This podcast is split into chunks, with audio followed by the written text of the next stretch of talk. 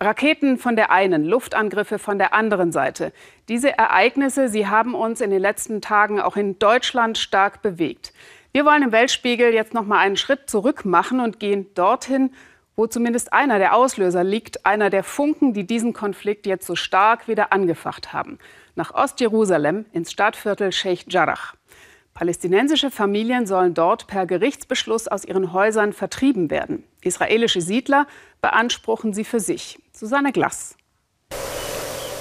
Heute Morgen wirkt Sheikh Jarrah fast friedlich. Jüdische und palästinensische Nachbarn vereint beim Saubermachen ihres Stadtviertels nach den nächtlichen Ausschreitungen. Jeder kehrt vor der eigenen Haustür, auch Jakub Abu Arafeh. Auf dem Plakat daneben steht, wir werden hier nicht weggehen. Wir werden Sheikh Jarrah nicht diesen jüdischen Siedlern überlassen, diesen Dieben, die aus Manhattan oder New York kommen, die behaupten, dass unsere Häuser ihnen gehören, auch dieses Haus, in dem ich 1962 geboren bin. Am 2. August 2009 gingen diese Bilder um die Welt. Palästinensische Häuser werden nach einem entsprechenden Gerichtsurteil zwangsgeräumt. In ihre Wohnungen ziehen jüdische Siedler. Seitdem gilt das Viertel Sheikh Jarrah in Ostjerusalem als Mikrokosmos, in dem sich der große Nahostkonflikt widerspiegelt und wie in einem Brennglas entzündet, zuletzt vor einer Woche. Jakub ist einer der palästinensischen Bewohner, die jetzt von Zwangsräumung bedroht sind. Seine Eltern mussten im israelisch-arabischen Krieg 1948 ihr Zuhause in Westjerusalem verlassen, in den Ostteil der Stadt fliehen. Der wurde damals von Jordanien regiert, bis Israel Ostjerusalem 1967 eroberte. Mit diesem Dokument bestätigt die jordanische Regierung, dass dieses Haus der Familie Abu Arafeh 1956 überlassen wurde. Jetzt hat eine amerikanische Siedlerorganisation Anspruch auf das Haus angemeldet. Jakob und seine Schwester Haifa kämpfen vor Gericht gegen die Enteignung. Seit der jüngsten Eskalation habe ich den Eindruck, dass die ganze Welt von unserer Sache weiß und uns unterstützt. Szenen vom Montag. Wir haben gedreht, weil das Gerichtsurteil zur Zwangsräumung erwartet wurde. Ausgerechnet am Jerusalem-Tag, an dem die jüdischen Israelis die Wiedervereinigung der Stadt feiern. In Sheikh Jarrah kommt es zu heftigen Auseinandersetzungen. Die israelische Regierung setzt das Urteil auf unbestimmte Zeit aus. Kurz danach feuert die Hamas die ersten Raketen Richtung Israel. Sheikh Jarrah ist einer von vielen Gründen für die jüngste Eskalation. Hey, sind gerade Araber auf der Straße? Fragt er bei unserem Ortsbesuch heute Morgen. Nein, aber warum willst du das wissen? Okay, macht mal die Kamera aus.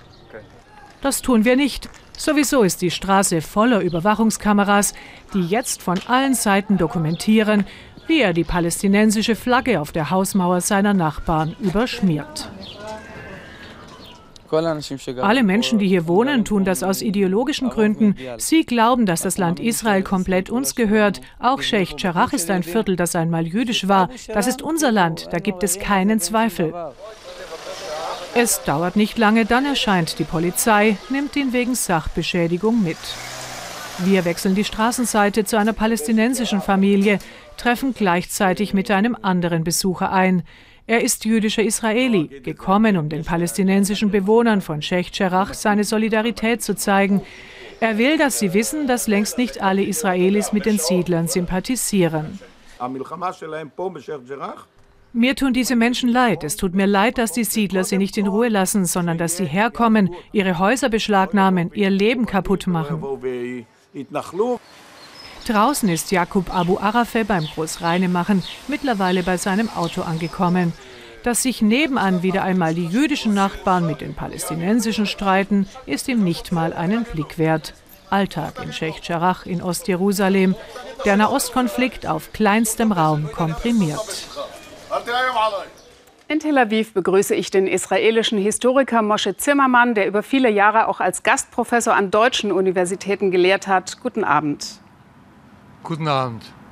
Herr Professor Zimmermann, diese Auseinandersetzung um die Häuser im Viertel Sheikh Jarrah, wofür steht sie Ihrer Ansicht nach? Das ist nur ein Beispiel dafür, dass äh, Palästinenser in äh, Ostjerusalem äh, in einer schwierigen Situation sind. Das ist nicht der einzige Ort in Ostjerusalem, wo man versucht, wo Siedler versuchen, die äh, Araber, die Palästinenser hinauszudrängen. Äh, wieso es diesmal äh, zu einer Eruption deswegen kam, ist noch eine offene Frage. Aber das Problem ist da. Das Problem begleitet uns im Prinzip seit mehr als 70 Jahren. Äh, und äh, äh, dafür ist äh, Sheikh Jarrah, was unterhalb meiner Universität liegt, ein gutes Beispiel. Es gab ja auf den Straßen auch ungewöhnliche Auseinandersetzungen zwischen jüdischen Israelis und den israelischen Arabern, auch im israelischen Kernland, wo sonst das Zusammenleben eigentlich gut funktioniert.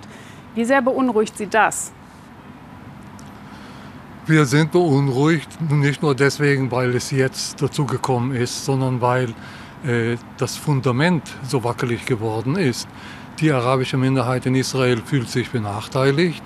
In der israelischen Mehrheitsgesellschaft, das heißt äh, bei den Juden entwickelt sich eine Tendenz zum radikalen Nationalismus und das bedeutet selbstverständlich von vornherein äh, die Möglichkeit einer Explosion. Und dazu ist es jetzt gekommen und deswegen bin ich beunruhigt, sind auch andere beunruhigt.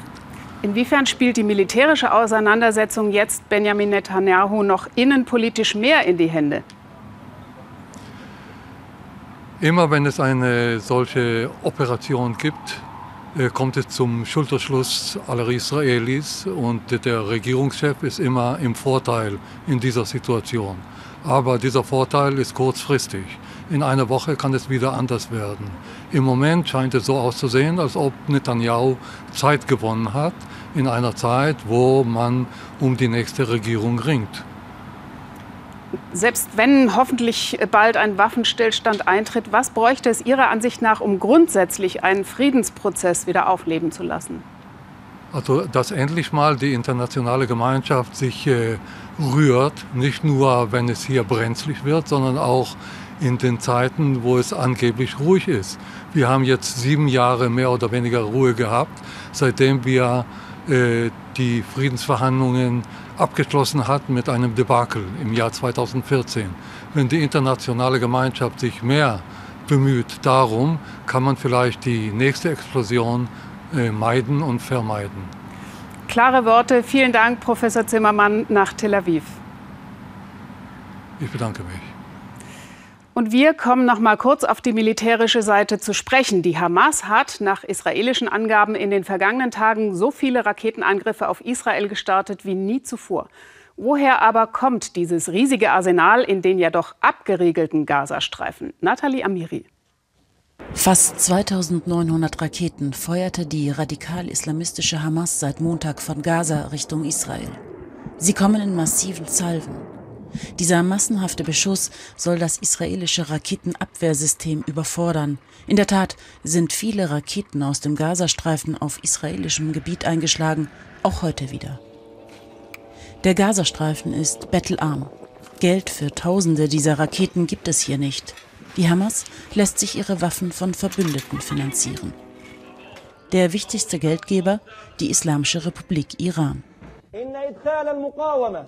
Vielen Dank an die Islamische Republik Iran, die unsere Achse des Widerstandes anführt. Danke für die zusätzlichen Brat-3-Raketen.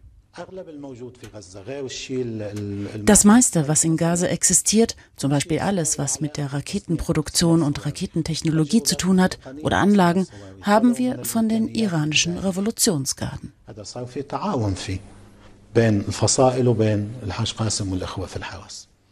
Teheran vor wenigen Tagen eine Anti-Israel-Demonstration. Vor kurzem kündigt der Iran an, seine monatlichen Zahlungen an die Hamas im Gazastreifen auf 30 Millionen Dollar zu erhöhen.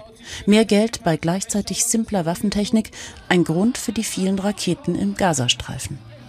Da müssen dann letztendlich nur noch einzelne Materialien, einzelne Komponenten importiert werden, was deutlich leichter ist als der Schmuggel der kompletten Raketen. Die Hamas hat angekündigt, sie habe noch zahlreiche Raketen in ihren Lagern. Und zur aktuellen Lage vor Ort schalten wir jetzt noch einmal nach Tel Aviv zu meiner Kollegin Susanne Glass. Frau Glass, der Sicherheitsrat der Vereinten Nationen ist heute zu einer Dringlichkeitssitzung zusammengetreten. Wie nahe oder fern sind wir einer Waffenruhe? Gleichzeitig ist heute Abend noch einmal Israels Premier Netanyahu vor die Mikrofone getreten und hat gesagt, es wird weitergehen, bis die Hamas so geschwächt ist, dass man davon ausgehen kann, dass so schnell da keine Raketen mehr kommen. Wir gehen davon aus, vielleicht Mitte der Woche könnte das der Fall sein, denn die Hamas hat ihre Ziele ja eigentlich inzwischen erreicht, Israel maximal in Angst und Schrecken zu versetzen. Und wie gesagt, die israelische Regierung wird eben noch so lange weitermachen, bis sie der Meinung ist, dass jetzt eine Zeit lang wieder wieder Ruhe ist. Entscheidend ist ja in ähnlichen Situationen in der Vergangenheit oft die Haltung oder der Druck der US-Amerikaner auf Israel gewesen. Wie sieht es denn damit aus? Das ist natürlich jetzt etwas schwieriger. Da hatte die Trump-Administration natürlich schon einen direkteren Draht zu Netanyahu. US-Präsident Biden hat relativ spät begonnen, sich einzuschalten. Also ich denke, der Druck dürfte im Moment nicht so immens sein. Ein Wort noch. Wir hatten vorher Sheikh Jarrah. Da kam es heute Abend schon wieder zu einem Zusammenzwischenfall. Ein Palästinenser ist mit seinem Auto in einen Polizei-Checkpoint gefahren, hat sieben Polizisten verwundet, wurde erschossen. Also wir sehen, die Unruhen, die halten an keine guten Nachrichten. Vielen Dank, Susanne Glass, für diese Informationen.